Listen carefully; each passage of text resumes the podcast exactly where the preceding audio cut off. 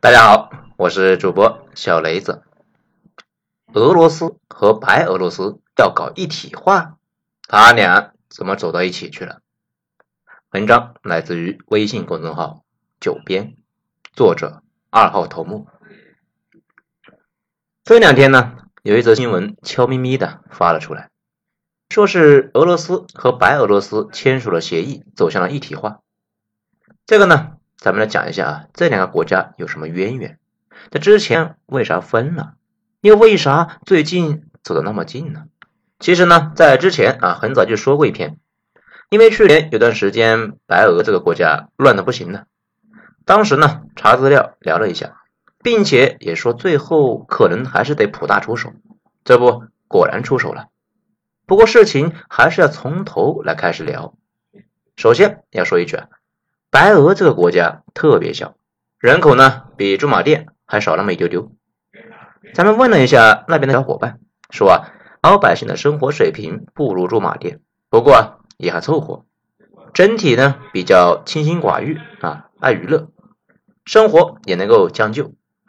咱们对白俄第一次了解是在早年间看《围城》的时候。那本书除了让人产生对婚姻最原始的恐惧，里边呢还有大量的段子。这一开始啊，当段子合集来看的。其中之一说，某个大学老师这个老婆啊是白俄人，却冒充美国人。每年美国国庆节呢，他们家还在挂美国国旗。从那以后，我们印象中白俄的逼格就不是太高啊。再后来就知道。这里说的白俄，其实指俄国革命之后不爽红俄出逃的那些人，比如俄国旧贵族和知识阶层。这一下对白俄罗斯仅有的印象那也没了。后来有段时间呢，国内的新闻这里面就经常出现白俄啊，这个才是真正的白俄，拜我国洗浴方面产业的巨大优势所赐。白俄它又盛产美女，这就形成了巨大的产业需求大坑呢。大量的白俄美女深入我国的南方洗浴中心，对那些爱洗澡的男青年呢进行俄语培训。在电视剧《人民的名义》的原著里面呢，警方突袭了高小琴的度假村，抓到了好几个半夜学俄语的。不过不知道为啥，这几年好像白俄妹子的新闻突然少了。这咱们还以为啊是因为我们的消息不灵通，后来找了一个凯迪拉克的车主问了一下。说白俄搞了一个产业政策，把美女当做了战略资源，不准出口。部分白俄妹子又收拾行李啊回去了。到现在呢，还是有不少的白俄妹子啊在中国啊。江湖上传言，白俄模特在杭州三个月可以赚白俄一套房子啊。如果呢想知道白模到底是不是有那么的厉害啊，可以去网上搜一下看一看。行了，这正经事呢，这一句咱都没聊，聊了半天的洗浴中心。接下来我们就来认真的讲一下白俄到底发生了啥，以至于他们似乎好像掉坑里了。首先啊，我们来说解体之后的白俄罗斯，这个事依旧是孩子没娘，说来话长，这要从孩子他娘，也就是苏联开始说起。一九九一年，苏联那是碎了一地啊。变成了俄罗斯一个大国和十四个小国，主要集中在东欧和中亚那一片。当时呢，除了在二战时期被强行编进到苏联的波罗的海二十三兄弟之外呢，剩下的十二个刚分家的兄弟觉得，这咱们风风雨雨过了六七十年，那谁都沾过光，也都吃过亏，纠缠不清那才是爱呀，多少还有一些余情未了。而且突然间就要独自闯世界了，心里呢。多少是有点慌啊，就搞了一个独联体的松散组织。这十三个国家也被称为啊独联体国家。到今天呢，苏联解体马上就要三十年了，独联体国家那过得呢都比较一般，好几个那都是直接退群了，可能觉得跟老街坊一起玩没啥前途。特别是处于俄罗斯和西方之间的那几个，那左右为难呢。老百姓经常以上街闹事为乐，动不动啊就游行。一处理的不好呢，还容易整出个革命来。这两年乌克兰不就率先跳坑里了吗？这个大家呢可以搜下地图就能够发现，白俄罗斯的地理位置不是很好。那东接俄罗斯，南边呢又连着乌克兰，北边是一直和俄罗斯有仇的波罗的海三兄弟，西面呢则是没事啊就爱做大事的大伯伯，非常能够直观的感受到白俄罗斯是俄罗斯面向欧洲的重要缓冲地带。一听到白俄罗斯这个名呢，就感觉啊和俄罗斯的关系非常深，实际上啊也非常深。由于我国翻译的问题，其实俄罗斯应该叫罗斯，白俄罗斯应该叫纯罗斯。看这个名字就知道，白俄在强调自己的纯洁性，顺便呢鄙视一把被蒙古人征服过，并且拥有一百七十个少数民族的大俄罗斯。白俄罗斯老早就被俄罗斯帝国吞并了，一直到一战之后，白俄先是啊宣告独立，成立了一个共和国。然后呢，以加盟的身份加入了苏联，成为了苏联的一部分。啊，这一点相当重要啊！这成了苏联自爆之后，白俄罗斯能够实现独立的合法依据。教员他说过：“革命不是请客吃饭，啊，十月革命也不是简单的一声炮响之后就由无产阶级当家做主了。”事实上呢，十月革命之后新生的苏维埃政权，那几乎面临着四面楚歌。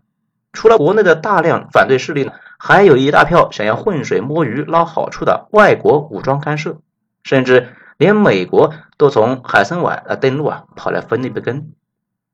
三年的苏俄国内战争呢，把白俄罗斯的脆弱经济打的是稀巴烂了。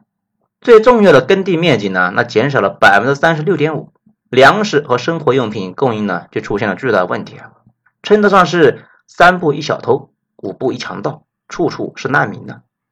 稳定下来的白俄罗斯马上就投入到轰轰烈烈的苏联大发展当中去，工业和教育都得到了快速的发展，但终归还是命不好啊！第二次世界大战又来了，辛辛苦苦几十年，一朝回到解放前呢，白俄罗斯的国民财富直接就被干掉了一半，有二百二十万人在战争中失去了生命。终于挺到战争结束。白俄成功的从一个落后的农业国家发展成为工农业较发达的地区。一九八零年，某工业产值比一九四零年增长了二十八倍。凭借熟练工的数量优势和地理交通便利呢，机器制造和金属加工领域取得了长足的发展，并且成为了白俄罗斯的支柱产业。随着经济水平的提高，白俄罗斯人民的生活质量那也是水涨船高了起来，死亡率持续走低。平均寿命达到了七十二岁，而在十月革命之前啊，仅仅只有三十三岁。所以苏联解体之前，白俄罗斯人呢，那生活过得还算不错，工业就业人口啊达到了恐怖的百分之七十五，那是一个真真正正的工业国家。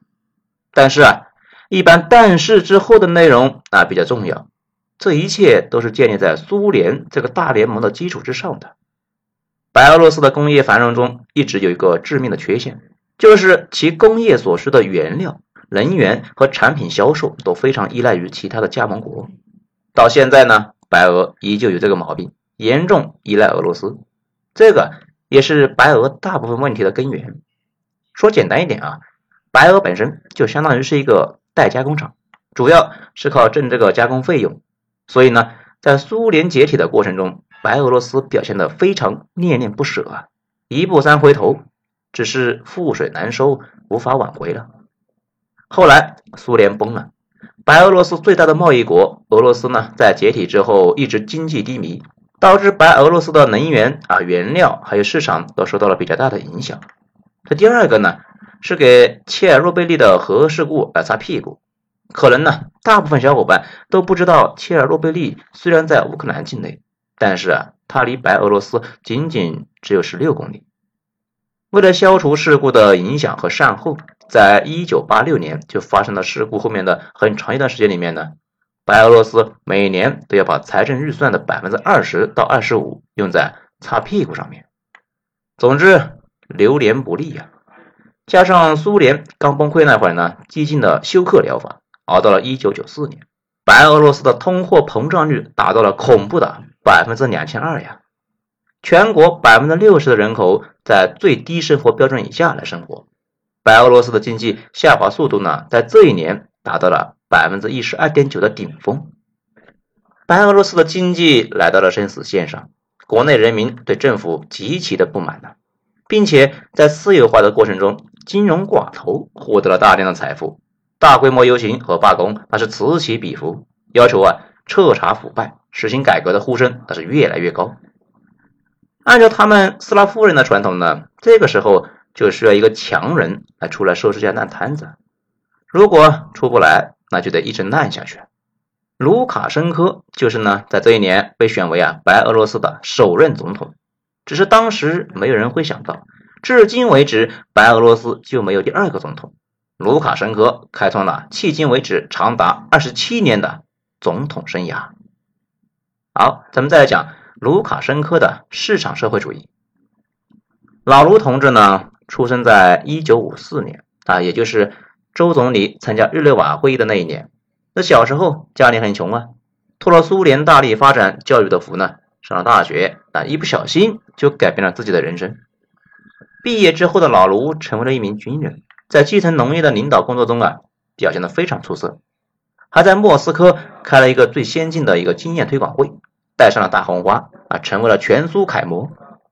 这个政治资本那不是一般的丰厚啊，很快老卢就被选为了白俄罗斯人民代表。成为了白俄罗斯高层的一员。一九九三年，老卢当选白俄罗斯反腐败委员会主席。那三十九岁的老卢呢，正是意气风发呀。这觉得搞个小官小吏的，这一点意思也没有，握着刀子就直奔国家元首去了。这就跟韩国那些检察官似的，相当的猛啊！也因此赢得了反贪斗士的美名。一九九四年。白俄罗斯的新宪法那千呼万唤始出来，确定了白俄罗斯啊走三权分立的体系，总统为国家元首。借着自己在民众心中积累的良好形象，老卢成为了白俄罗斯的第一位总统。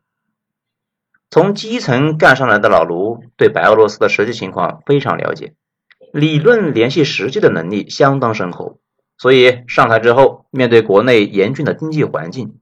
紧紧抓住了白俄罗斯社会的两大主要矛盾，这第一个就是呢，人民吃饭和就业的问题。这老百姓为啥闹事啊？这还不是因为吃不上饭，找不到工作吗？马上就要饿死的人去偷东西，那肯定不是单纯的思想教育就能够教育好的。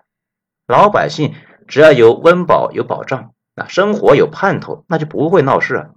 老实上班，能够不愁吃穿的话，没人闲蛋疼去闹事啊。毕竟闹事比种地上班可危险多了呀！这老卢做的第一件事啊，就是叫停了基金的私有化，通过政府大力的介入的手段来扭转经济颓势，并且大幅度的提高了居民最低工资和社会福利待遇，强制压低粮食和奶制品的价格，斥巨资补贴穷苦人，混乱的白俄慢慢的趋于稳定。老卢他自诩呢。不相信共产主义，也不相信资本主义。毕竟社会主义刚刚搞完，而资本主义国家也只有那几个老牌帝国富得流油啊，其他的那还不如白俄。他要建立所谓的市场社会主义，说白了，跟日本呢早年差不多，大企业都是国企，并且尽量给老百姓以福利，只是蛋糕本身就不太大，福利啊也就有点受影响。白俄教育是免费的。生孩子呢还给钱，医疗它也是免费的。正常情况之下，医疗免费，那基本上百分之百会排大队呀，很少有例外。奇怪的是，咱们问了一下白俄的留学生，说啊，白俄几乎不排队，医疗条件也很不错啊，这个倒是让咱们挺惊讶的。可能呢跟他们的人少有关。有了解的同学啊，可以在评论区啊留个言，看一下，讨论一下。这第二个主要矛盾呢，就是白俄罗斯的经济发展需要依靠国外的原料和市场，这个玩意呢没法解决，全欧洲都要依赖俄国的能源，所以不可避免的，白俄罗斯倒向了俄罗斯。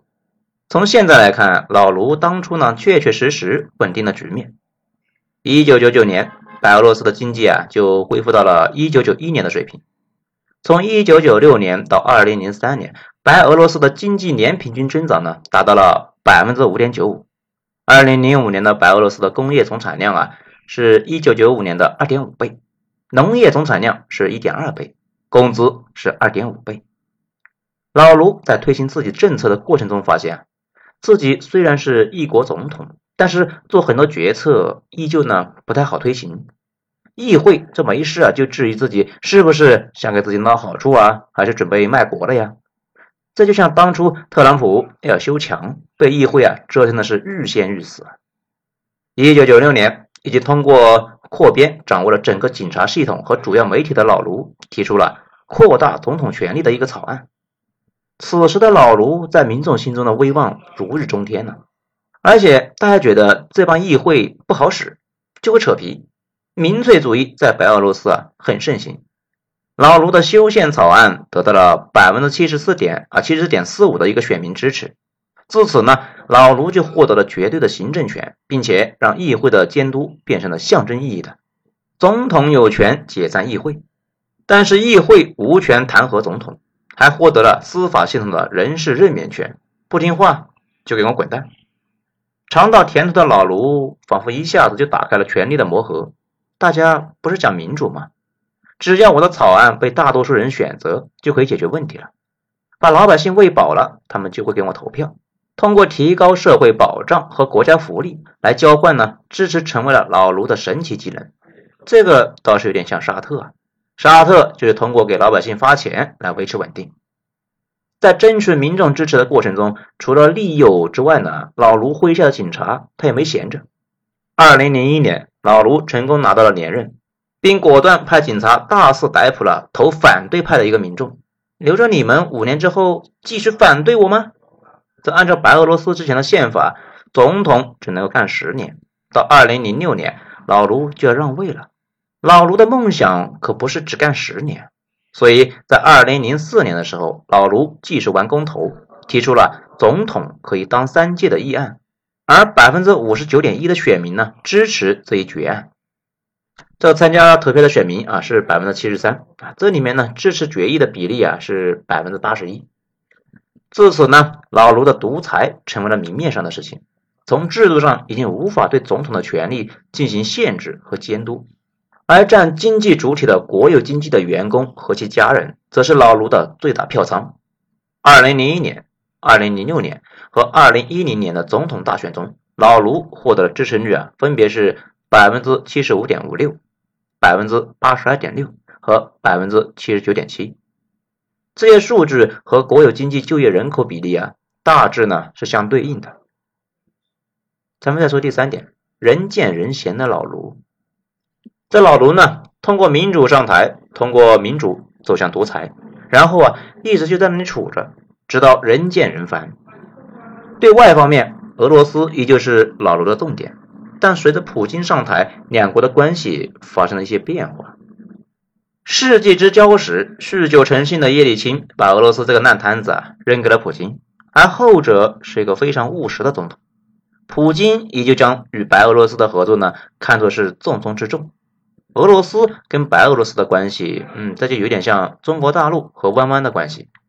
二零零二年，普京明确的说：“哈拉少，你们白俄罗斯成为俄罗斯联邦的一部分吧。”白俄呢一开始是很愿意的，因为那个时候普京还没有什么政治地位，而老卢的影响力啊如日中天呢，并且在前苏联时期，老卢的地位要比普京高得多。如果合并，老卢很可能就要成为俄联邦的老大。但是后来一沟通，嗯，发现不对。原来普京说的是他想做老大，这怎么行呢？然后这个事啊就一直成为了两国的一根刺。俄罗斯和白俄之间的关系很好，但是老卢和普京的关系却很差。九幺幺事件之后，反恐成为了头等大事，以反恐为突破口，俄罗斯和欧美的关系啊有所好转。那白俄罗斯的战略价值就显得没有那么重要了，而且呢。白俄不想跟俄罗斯合并这个事情啊，让普京很是不爽啊。这个呢，咱们之前讲那个普京的艰难转身，这里面有讲过啊。普京和西方蜜月以及翻脸，所以俄罗斯就决议呢，逐步提高对白俄罗斯供应能源的价格，不再啊给白俄打折了。老卢的反应呢也很快，以东西方平衡外交来应对俄罗斯的压力，想跟西方讨好关系，但是。西方不大喜欢他，独裁者嘛，这就是为什么普大大要和姐夫啊做个形式，基本上的形式那还是要搞定。既然没啥好办法，只能够是高价购买其他国家的石油，降低呢对俄国的依赖。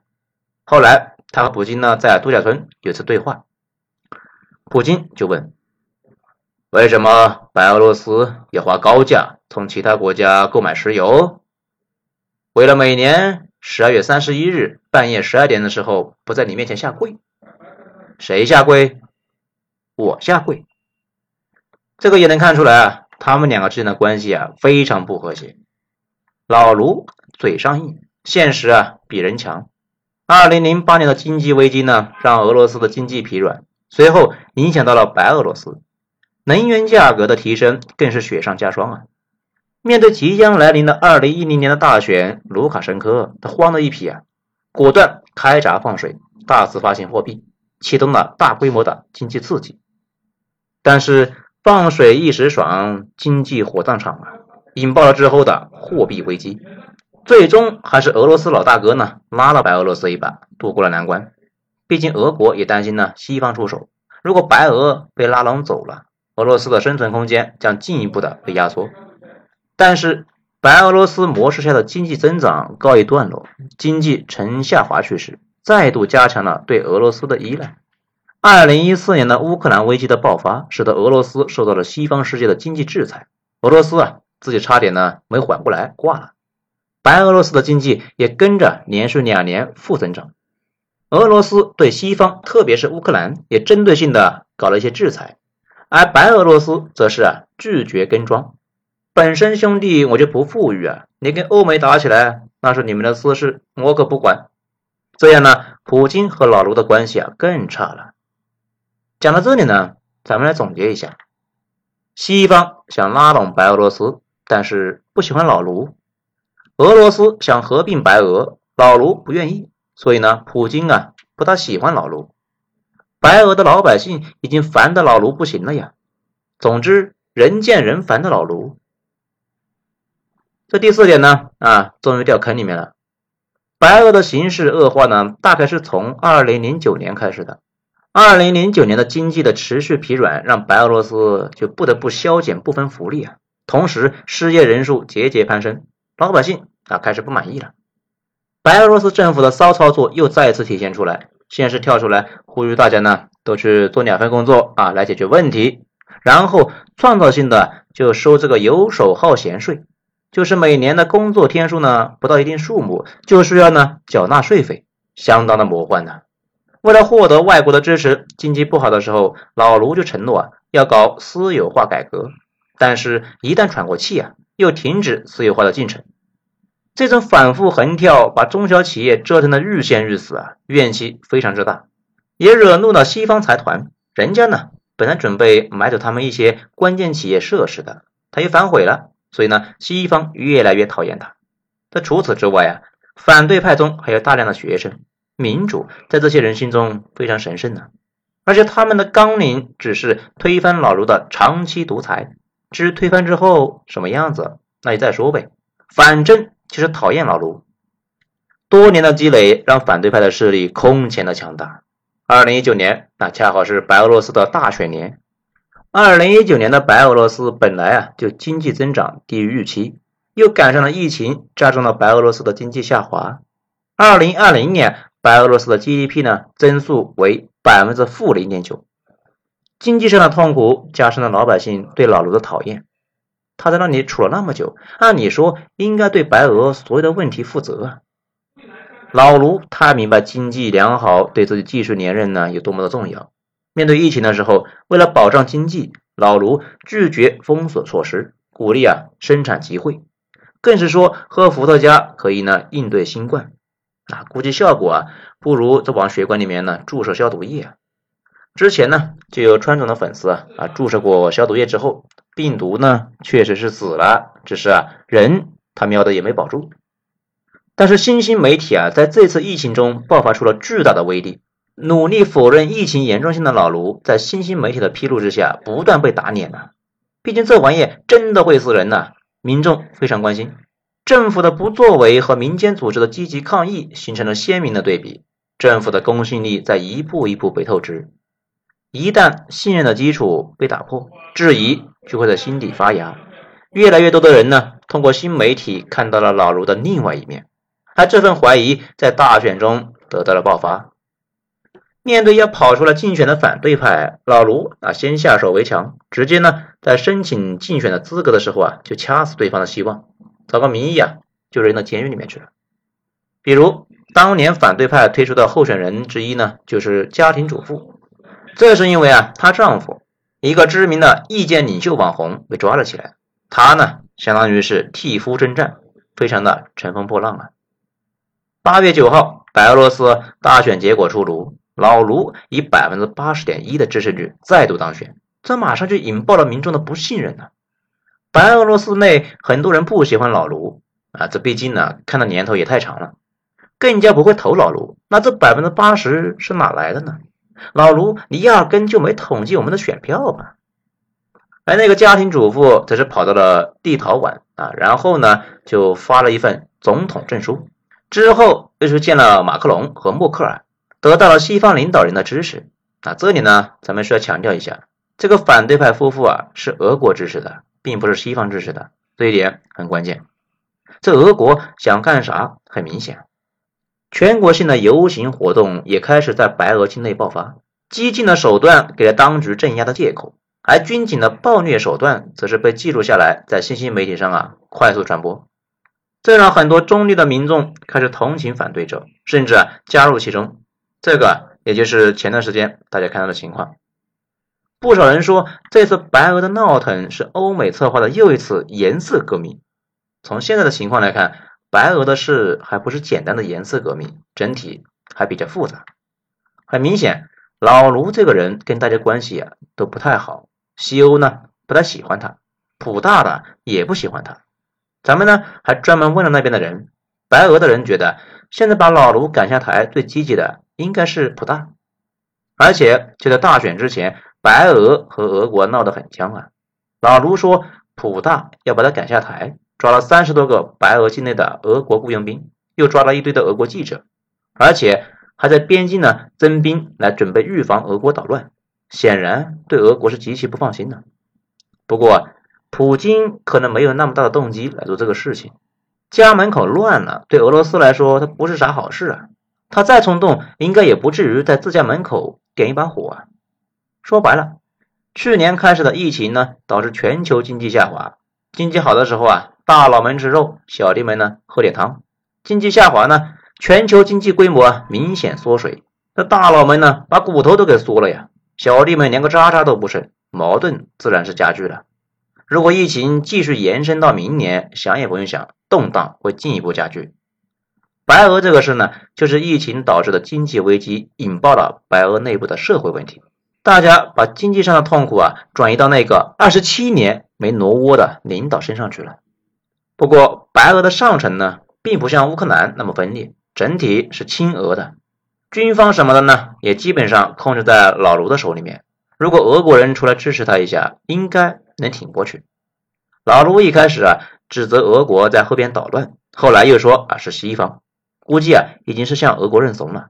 然后过了一年，到了今年年底啊，传出来的新闻呢，说是要和俄罗斯一体化，估计最终呢还是向俄罗斯低头了。在最后啊，说这个之前啊，咱们通过了朋友的朋友的对象。啊，还真的联系到了几个在白俄留学的小伙伴，他们还有几个呢，在白俄搞外贸的啊，聊了一下，有这么几个发现：白俄留学生普遍呢喜欢白俄，那环境好的不得了，老百姓特别温和，生活呢非常平静。